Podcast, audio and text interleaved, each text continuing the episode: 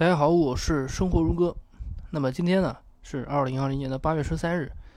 那么距离我上一次三月份的时候进行市场估值判断呢，已经过去了五个多月。那五个多月。那么我们今天呢就来对当前的市场估值呢来做一个总结。从三月份到现在，呃八月十三日，那么这一段时间的一个。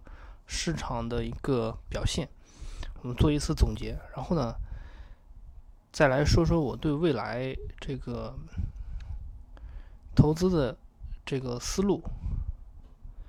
那么首先呢，大家都知道啊，从上半年的这个三四月份开始啊，股市啊就已经开始持续上涨了。当然了，这个持续上涨呢，不是说中间呢它就没有下跌的时候啊，它肯定是有波动的。那么，对于上半年来说呢，它是一场非常典型的结构性牛市表现呢。那么就是主要就是三三个板块啊，医药、消费啊、科技啊。那么这这么一些板块呢，它一直在上涨啊，带来了一个非常大的涨幅。那么如果大家去做个有心人的话呢，可以看一看中证医药和中证消费指数。那么这个我查了一下，中证消费指数呢是从三月份的。这个一万五千多点，到现在的两万两千多点，啊，涨幅在百分之五十以上。还有一个呢，就是中证医药指数。中证医药指数呢，它是从一万多点涨到了现在的，呃，差不多一万五千点左右。那么这两个板块啊，它上半年啊，它真的是非常的吃香，啊，买指数啊，就是你买这个指数都能获得。超过百分之五十的收益，这个真的是非常非常惊人的涨幅。指数是这个表现，那就更不用说股票了。那个头部公司的股票，那肯定都是有的都是翻了好多倍了，啊，翻了好多倍了。那么这个结构性牛市呢，它有一个非常明显的特点，就是有一些板块呢涨得非常的好，那么还有一些板块呢，它就。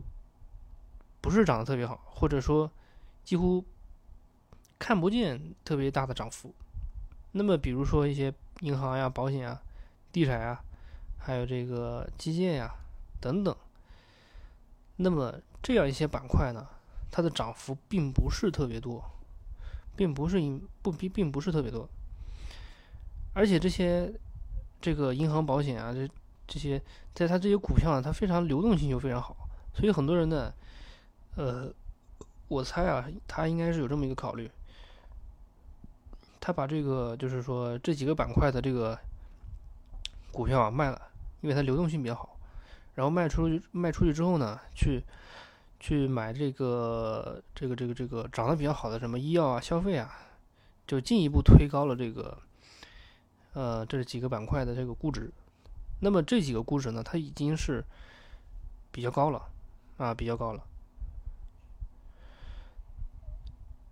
那么，除了这个医药和消费这几个板块，它已经涨得非常高了之后呢，那么到现在为止呢，还有一些板块呢，它是比较便宜的，比较便宜的。那么到了这里就得提一句了，就是大家可能会有一个疑问，就是说当前是不是还是一个牛市呢？这个可能是一个疑问，对吧？呃，受受最近几次吧，最近几次它这个。可能是外部的局势比较动荡，所以呢，股市它的那个波动比较大。那这个呢，它就导致了很多人他就担心这个问题，就是说现在现在这个牛市到底还有没有了，对吧？大家可能有这个疑问。那么从成交额来说呢，已经几乎是连续十几天都是万亿以上的规模。那么从这个角度来说呢，牛市还是存在的，还是存在的。那么从身边人的角度观察呢，大家其实都能发现啊，自己身边有很多人啊，都陆陆续续的在谈论股票啊，或者说是入市啊。比如说，你如果去观察这个新增投资者数量呢，就会发现啊，它上涨它这个数量啊增加了很多。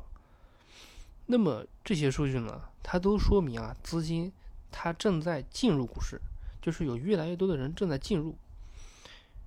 那么只要有资金源源不断的在进入，交易在不断的持续，那么牛市其实是可以看见的，牛市还是在继续的。那么大家可能有一个疑问了，那么未来我们又应该做好什么布局呢？对吧？那么上半年的这个呃医药啊、消费啊，还有这个一些科技板块啊，它这个涨的涨的都比较多了，估值都比较高了。那么接下来这个下半年我们应该怎么布局呢？那么贵了之后呢？大家都知道啊，不要去。首先，首先我刚才说了，那个东西已经很贵了，大家就就是说，你如果说你没有没有买的，那你就不要再买了。没有买的呢，哎，已经买了的呢，你可以陆陆续续卖出了啊，陆陆续续卖出了，因为估值已经比较高了。收听完整版，请关注公众号或者知识星球，我的十年投资成长笔记。详情内容请在专辑简介里查看，咱们下期再见。